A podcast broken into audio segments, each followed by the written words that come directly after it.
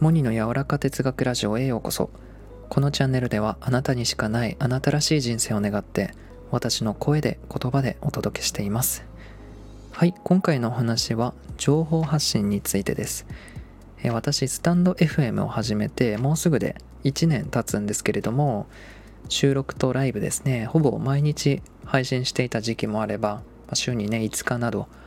えほぼ止まることなくここまで発信してきました。で正直継続が私苦手なんですけれどもなぜここまで続いたのかっていうと自分がね感動していることや最も価値を感じていることこれを中心に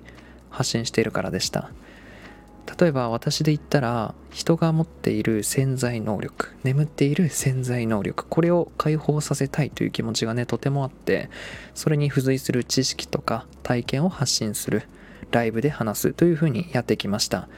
やっぱりねそこは一番自分が伝えたいことだし話したいこと考えたいことなので話が尽きないなと実感しています。